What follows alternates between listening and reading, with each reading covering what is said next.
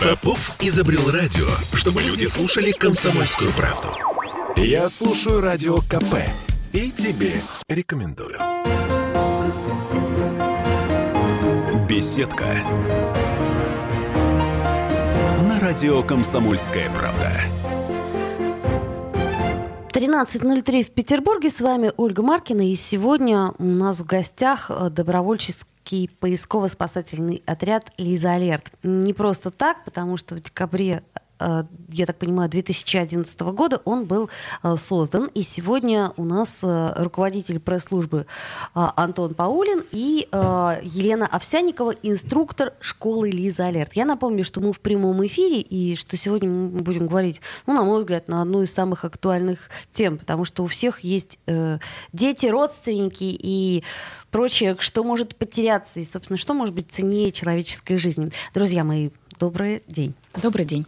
Здравствуйте. Так, ну давайте начнем с истории Лиза Алерт. А, что это за организация? Все наверняка слышат, а если э, не слышат, то видят в каких-то социальных сетях а, о том, что ищем, ищем, ищем, нашли ну, мы это, собственно, все время мониторим как журналисты и радуемся вместе с вами, когда у вас э, происходят какие-то удачи. Вот, например, этим летом просто, мне кажется, вся Россия э, замерла, э, когда искали эту двухлетнюю девочку. Год и девять, да, ей было. И сколько, двое суток ее искали, по-моему. А, да, эта история была этим летом. История относится не к Санкт-Петербургу, а к Смоленской области. Но да, действительно, был такой поиск хорошо закончился, то есть поиск закрыт со статусом найден жив, ребенок был найден. Да, живой, испуганный немножко, но по сути счастливые родители, я думаю, были очень рады. А, давайте с истории начнем. А, история отряда начинается в 2010 году в подмосковном Орехово-Зуево. В сентябре 2010 года в, около этого населенного пункта в лесу потерялась маленькая четырехлетняя Лиза Фонкина. Она отправилась на прогулку со своей тетей.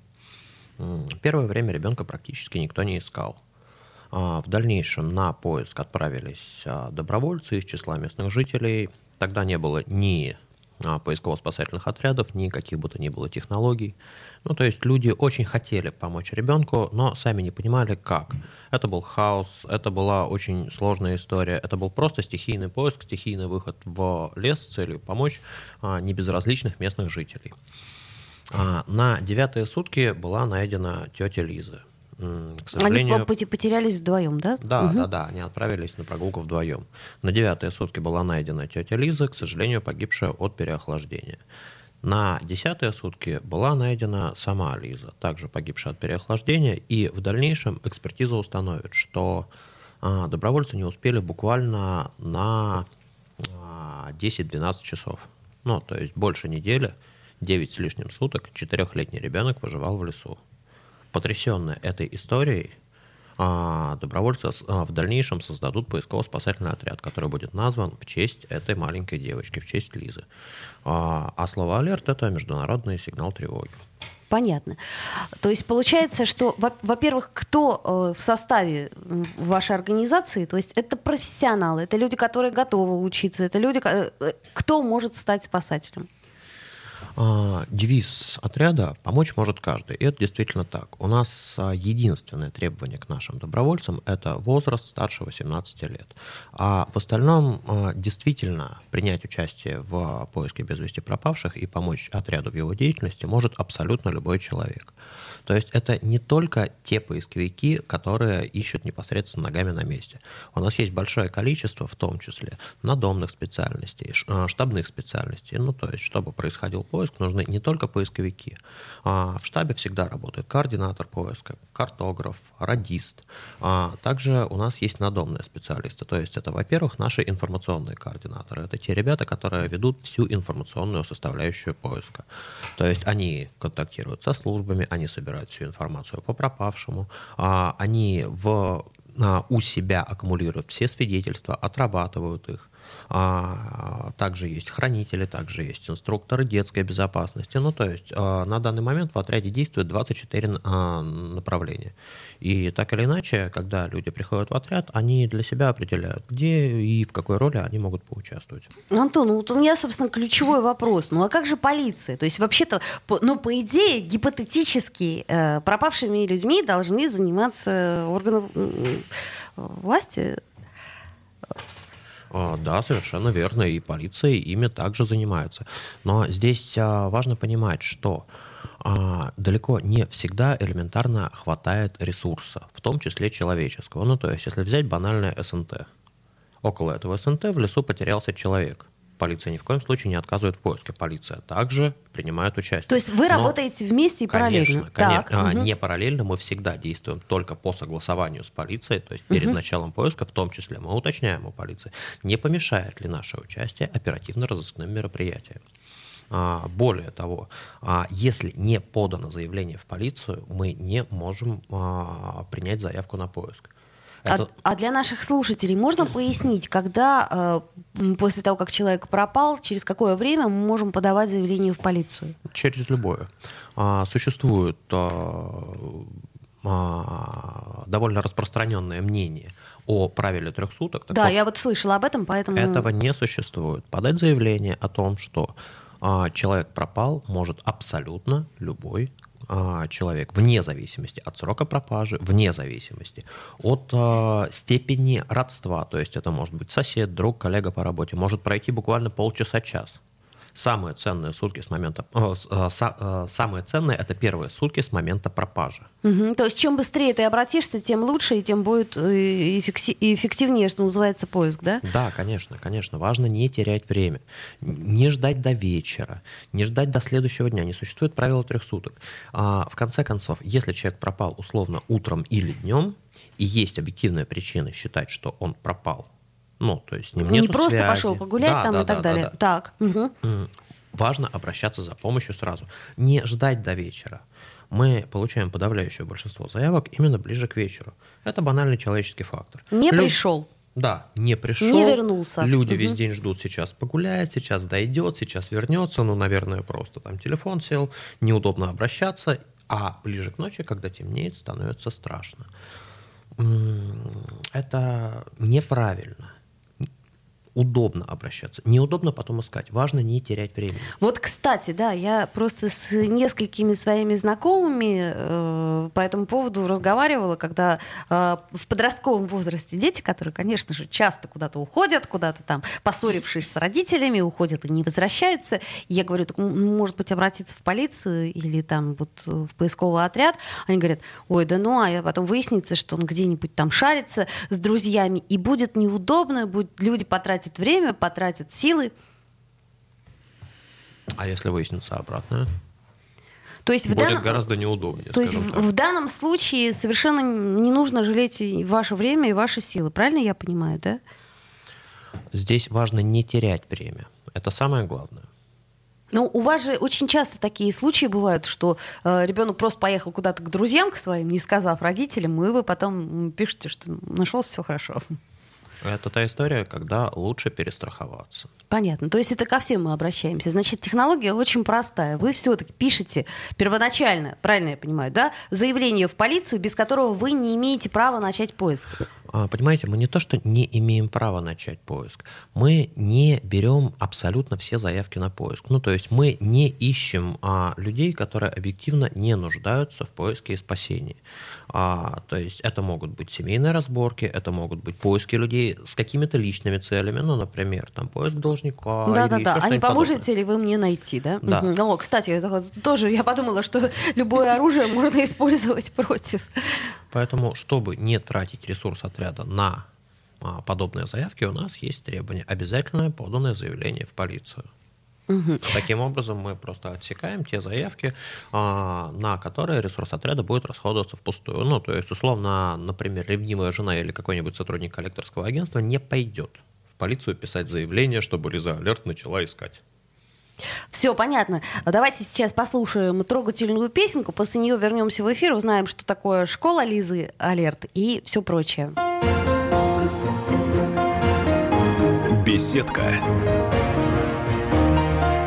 На радио «Комсомольская правда». Женщины любят ушами. Поэтому твоя любимая слушает Радио КП. И тебе рекомендует. Беседка.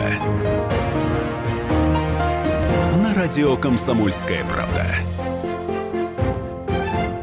13.16. Сегодня мы отмечаем день рождения добровольческого поисково-спасательного отряда «Лиза Алерт». И в декабре, то есть не сегодня, а вот мы как-то заранее подготовились, значит, в декабре 2011 года в Петербурге был создан этот отряд. У нас в гостях руководитель пресс-службы Антон Паулин и э, Елена Овсяникова, инструктор школы «Лиза Алерт».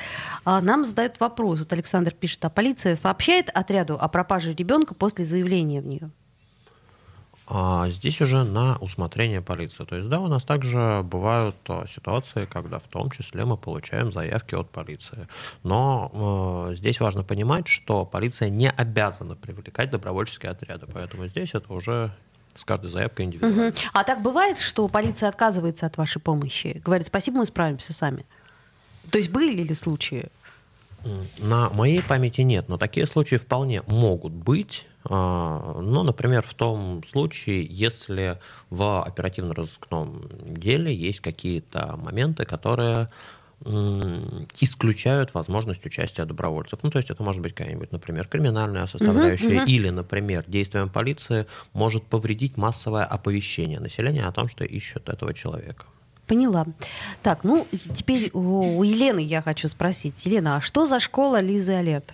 Ну, школа Лиза Алерт — это направление а, поисково-спасательного отряда, где инструкторы школы Лиза Алерт приходят по запросу педагогов, по запросу родителей в школы и проводят лекции для детей и также и для их родителей, что делать, если что-то пошло вдруг не так. То есть пред, предупреждают, да, вот. то есть пред, предупредительная такая у нас. Да, собственно, об этом я и хотела в основном поговорить, потому что есть же какие-то вещи, которые, как знаете, как говорят хорошие хирурги, что, в общем-то, хирург только исправляет ошибки терапевтов. И тут mm-hmm. в данном случае какие-то вещи мы можем а, предупредить, да, то есть профилактически принять какие-то меры. А, ну вот я знаю только про яркую одежду в лес. То есть это я точно знаю, надеваю ребенку дикого цвета куртку, но зато я его вижу вот буквально все время, где он э, обитает. А, что еще? То есть какие вещи нам необходимо знать, потому что ребенок может неожиданно взять, сбежать. Но ты вот отвернешься и все. Да, совершенно верно. Затихнуть и типа поиграем мама в прятки. Да, ну, конечно, мы, э, когда приходим на такие лекции, у нас есть целый блок лекций, да, он у нас построен очень правильно, э, так, э, сконструирован, и у нас блоки такие есть, как торговый комплекс, что делать, если ребенок потерялся в торговом комплексе. О, торговый комплекс, кстати да. сказать. Так. А, то есть э, первое действие, что должен сделать ребенок, э, это остановиться, оглянуться и, конечно же, кричать. И мы, конечно же, говорим на наших уроках, что кричать можно, кричать важно, потому что очень часто взрослые говорят, не кричи, да, это мы говорим своим детям, конечно это говорят учителя в школе. Хм. И многие дети, когда мы, я очень наблюдаю за этим процессом, когда мы кричим с детьми, мы учимся кричать на наших лекциях, и есть дети, которые не кричат, то есть есть дети, которые... Настолько барьер да, серьезный, да, барьер. настолько им да, задушили это да, да, Что даже когда вот мы репетируем с ними, да, мы тренируемся, даже вот в этой репетиции они молчат. К сожалению, такое вот есть. И важно учить ребенка, что кричать можно, важно, это... Так, родители, значит, в торговом центре учим первым делом ребенка, если потерялся, кричать. И тогда он привлечет, я так понимаю, да. к себе внимание, и уже, ну, хоть кто-то неравнодушный, то уж точно подойдет. Ну, в торговом комплексе, конечно, мы можем обратиться за помощью. То есть ребенок может обратиться за помощью так к двум людям. Это к, к продавец-кассир, либо охранник. Угу. Потому что у них есть рация, объявят ребенка по громкой связи. Вот абсолютно недавно я такое слышала. И прям шла так, думаю, как приятно. Думаю, может быть, это ребенок послушал нашу лекцию, а может быть, такие, такие заботы заботливые родители объяснили ребенку, что делать, если, да, вот, вот такая ситуация произошла. Но это если ребенок четко может объяснить, да, ведь дети бывают разного возраста, там некоторые дети сейчас поздно говорят, то есть просто хотя бы кричать уж точно, кричать, да? Ну, кричать точно. А дальше нужно... по, по, по, по громкой связи можно объявить, что ребенок таким образом одетый, собственно, ожидает своих странных да. родителей. Да. Так, хорошо. Потом у нас такой есть блок улица. Что делать, если ты оказался на улице один, да, что если там завязывал шнурки, либо там что-то поправлял, да, и вдруг так отпустил руку, что делать на улице. Потом, что делать, если метро, общественный транспорт и, конечно, э, это у нас незнакомец. Вот наши такие основные блоки, о которых мы разговариваем, э, говорим э, детям и также родителям. У нас есть также родительские собрания для родителей. Ну давайте все-таки какие-то тайны приоткроем. Ну на улице что делать? То есть, ну все то же самое, что подходить торгов... к полицейскому довольно-таки странно. Поди его найди, да, к ну, примеру. Ну, ну, да, поли... ну, тем не менее, полицейские встречаются на улице. Если они, громко, они, громко есть, они есть. И, конечно, дети очень часто спрашивают, когда мы спрашиваем, а, что делать на улице, они говорят, ну, мы пойдем обратно в торговый комплекс. Нет, мы остаемся на месте, и мы также стоим на месте, и мы также кричим. И если вдруг нас родители не услышали, то мы можем также обратиться к двум людям. Это полицейский и человек с ребенком. То есть мы когда мимо нас подойдет, э, мимо нас будет проходить человек с ребенком, либо где-то, ну, там, в ближайшие метра 3-4, да, не больше. Мы не перебегаем дороги, мы не бежим, не ищем никого, мы стоим на месте и ждем, когда мимо нас, либо очень близко к нам подойдет человек с ребенком. Это может быть э, бабушка, дедушка, мужчина, женщина, То есть это с некая, некая, так сказать, э, ну, некий залог безопасности, да, да, да в этом да. есть. Ну, я понимаю, да, когда... И что этот человек, он лучше поймет ребенка. Во-первых, да? он точно совершенно отреагирует да. на это. Во-вторых, скорее всего, это не будет, э, как это сказать, нехороший незнакомец. Понятно, встреча И... с незнакомцем встреча с незнакомцем. А, ну вот еще, и, конечно, это обязательно, что ребенок должен знать наизусть телеф... номер телефона своих родителей.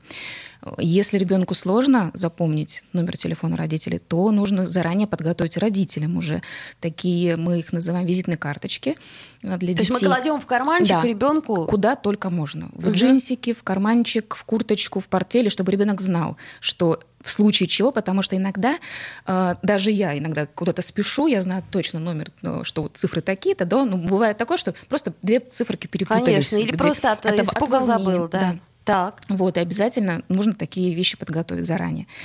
Вот. Так, и к вопросу незнакомец. Ну, конечно, мы учим детей ни с кем не общаться, а с незнаком... тем более с не... ну, незнакомые люди. Э, мы говорим детям, кто такой знакомый, кто такой незнакомый. И, конечно же, мы никакие ни предметы, ни еду никакую мы от э, незнакомых людей не берем. Никогда, ни за что, и тем более мы никуда не уходим. Но Только если громче кричим. И, и бежим. Да, бежим, кричим. И бежим. Да, и бежим тоже. Мы говорим детям, куда бежать. Э, мы, мы бежим мы не бежим прятаться ни в коем случае, мы не забегаем в парадную, угу, да, угу. мы бежим туда, где много людей, где светло. А, это может быть магазин, это может быть обратно в школу бежать, это кафе, то есть э, может быть все что угодно, там Сбербанк, э, ну просто банк, угу, вот. Угу. И мы бежим туда, где много людей, конечно же. Понятно. Ну и теперь самое, наверное, страшное это лес. Лес, да, лес это да, да. А, мы учим детей, мы рассказываем, что э, что нужно брать с собой в лес, как нужно одеваться. Э, то есть мы говорим, то есть детям достаем пять пальчиков, потому что их там проще, что я говорю, вот, пожалуйста, достаем пять пальчиков, и когда вы пойдете в лес, достаете и вспоминаете, что вам говорили, что э, вода, нет, первое, это телефон заряженный, стопроцентный телефон. Если телефон заряжен на 50%, на 80%, заряжаем, и пока он не зарядится на 100%, мы никуда не уходим. Угу. Ну, это а, и родителей касается, на всякий случай, да? Да, и затем историю. Э, яркая одежда, это вода, это э, перекус, и так, и а, свисток, да, свисток, который нужно брать тоже с собой, потому что когда в лесу ты остаешься один, ты заблудился, э, когда кричишь, э, ну, голосовые связки, они садятся, садятся да, да, да, можно, ну, испугаешься, ну, они не бесконечны. А свисток — это тот инструмент, который, э, ну, ты дуешь, и его очень далеко слышно. Если вдруг так оказалось, что свистка нет, то берем палку и стучим по дереву, потому что стук дерева, он тоже достаточно далеко слышен. Угу. Вот. И, конечно же, уважаемые родители, ни в коем случае не, не отправляйте детей с пожилыми людьми в лес, э, потому что если вдруг что-то произойдет, то ребенок ничем не сможет помочь ни взрослому и сам может э, не вернуться домой к ужину. Ну, конечно, и потом э, дети бегают гораздо шустрее, чем ваши пожилые родственники, и могут с удовольствием поиграть с бабушкой или с дедушкой в прятки. Да, потом... лес только с мамой, с папой. Угу, да, тут я полностью согласна. Друзья мои, я напоминаю нашим слушателям, что у нас прямой эфир. Если кто-то хочет позвонить и задать вопрос, то э, у нас есть телефон 655-5005. Э, Также можете писать нам э, сообщение Viber, WhatsApp. Э, хорошо, это, это очень понятно и очень четкий э, хорошие рекомендации. Я, кстати, мне бы в голову не пришло, что надо просто кричать, привлекая внимание к себе. Хотя mm-hmm. нам все с детства говорят. Да, не кричи. Только не кричи, да. Не шуми. Не мешай, не кричи, не шуми. Но я думаю, что э, мы после рекламы обязательно поговорим о том, э, каков принцип работы, то есть как э, ищут. Вот это вот меня больше всего удивляет, что э, несмотря на такое огромное количество времени, э, которое проходит иногда, бывает очень часто удачи у вас бывают. То есть вы находите живых людей и живых детей. Хотя, казалось бы, мне кажется, уже даже родители, наверное, внутри себя перестают верить в то, что э, это возможно. А вот э, вспомните, как, как наверное, сколько суток вот самые были долгие в поисках? Да, бабушка. А, самые продолжительные сутки, а, самый продолжительный поиск. Интересный вопрос. В прошлом году у нас был довольно продолжительный поиск по Владимирской области. Там ребенка искали около месяца, и поиск был закрыт со статусом найден жив. Серьезно? Да. Так, ну, э, я думаю, что вот об этой истории мы поговорим сразу после рекламы. Я напомню, что а, сегодня у нас в гостях руководитель пресс-службы поисково-спасательного отряда «Лиза Алерт» Антон Паулин и э, Елена Овсяникова, инструктор школы «Лиза Алерт». А, и еще раз напомню, что мы в прямом эфире, что сегодня мы не просто так собрались, потому что в Петербурге скоро исполнится 10 лет этому поисковому отряду, и сейчас у нас ну, практически по всей России они распространились, и поэтому поэтому э, находят все больше и больше. Беседка. На радио «Комсомольская правда». Я слушаю Радио КП, потому что здесь самые оперативные новости. И тебе рекомендую. Беседка радио «Комсомольская правда». 13.33 в Петербурге, и мы продолжаем наш разговор э, о добровольческом поисково-спасательном отряде «Лиза Алерт». И сегодня у нас в гостях Антон Паулин, руководитель пресс-службы, и э, Елена Овсяникова, инструктор школы «Лиза Алерт».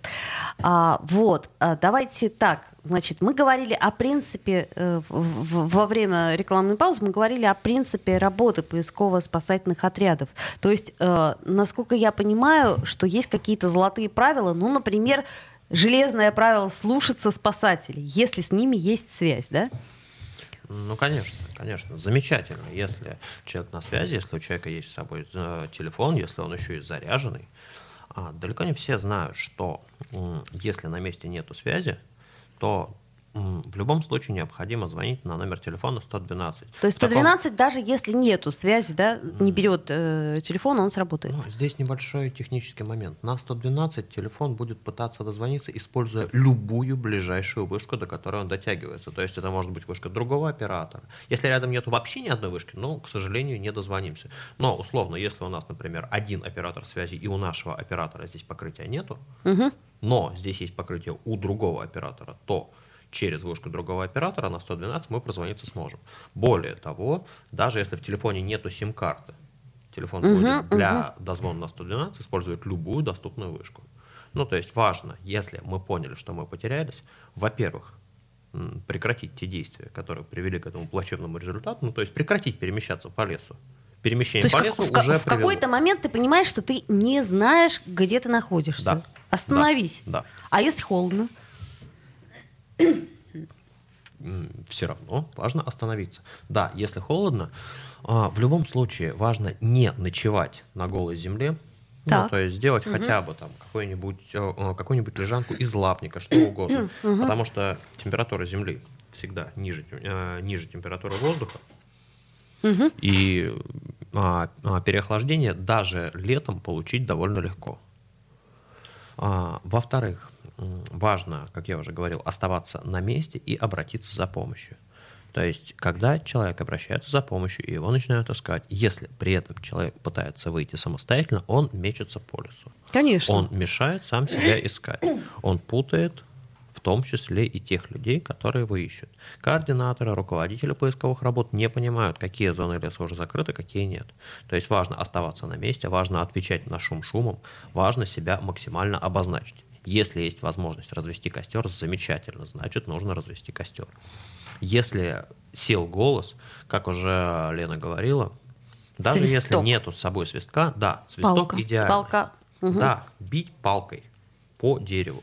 Этот звук действительно довольно громкий. Ну, то есть важно себя обозначивать. Время от времени, да, я так понимаю? То есть не, не постоянно стоять э, палкой? Ну, в принципе, если мы слышим какие-то звуки, что нас кто-то зовет, важно откликаться. Здесь это больше отсылка к детям, конечно.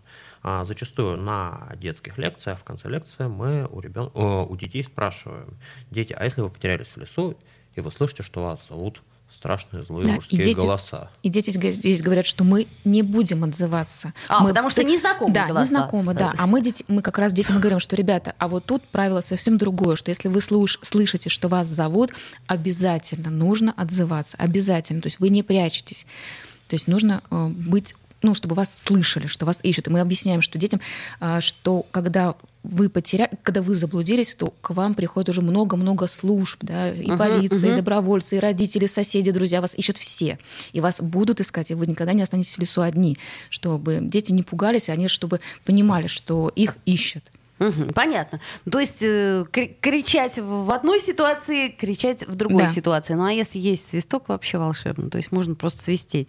Но э, вот смотрите, сейчас у нас 21 век, да, по идее у нас столько должно быть всяких гаджетов, приблуд для того, чтобы нас нашли. А, собственно говоря, они есть или нет? Вот э, мы как-то вот перед эфиром говорили, что какие-то есть GPS-браслеты там или что-то. То есть мы можем как-то обезопасить себя и своих близких.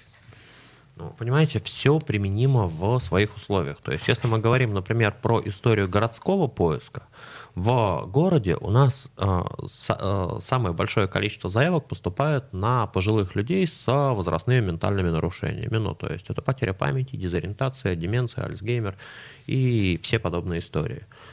Э, в случае таких заявок очень часто пожилой человек просто забывает, куда шел, забывает свой домашний адрес, пожилой человек может стремиться на какой-нибудь старый адрес или на бывшее место работы, ну, то есть у себя в, в уме вернуться на несколько лет, на несколько десятилетий назад, такое тоже бывает.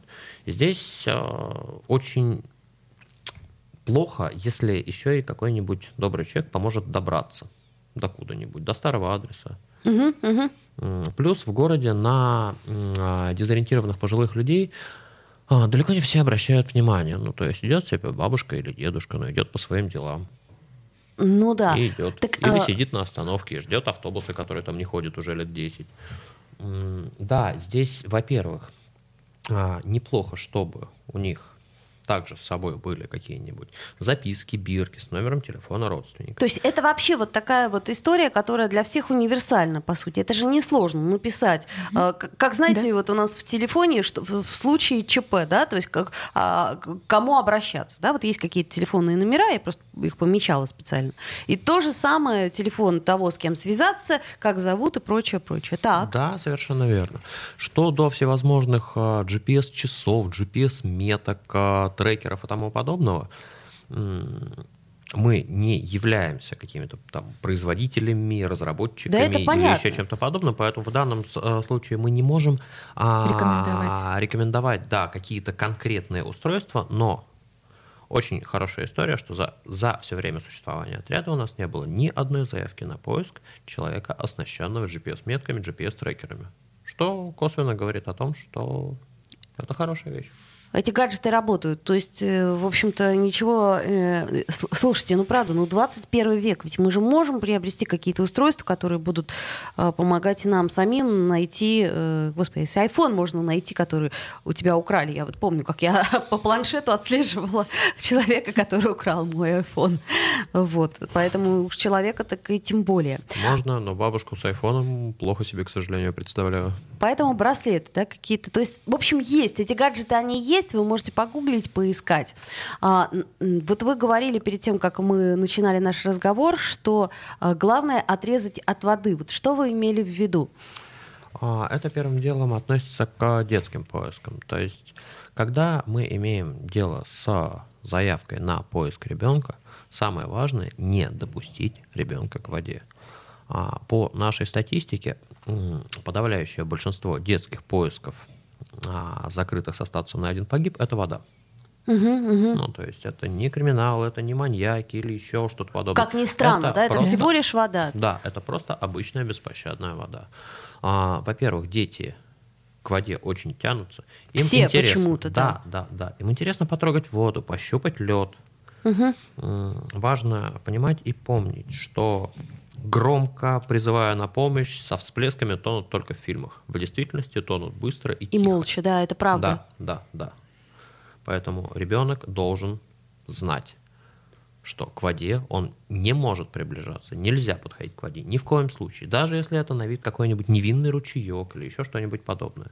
То есть, если ребенок не попал в воду, у него есть все шансы. В истории отряда есть истории, где ребенок проводил в природной среде четверо, пятеро, шестеро суток, и его находили живым. Ребенок не попал в воду. Ну, то есть важно, чтобы ребенок не попал в воду в любом случае. Любой координатор, когда имеет дело с детским поиском, первым делом отсекает воду. Угу.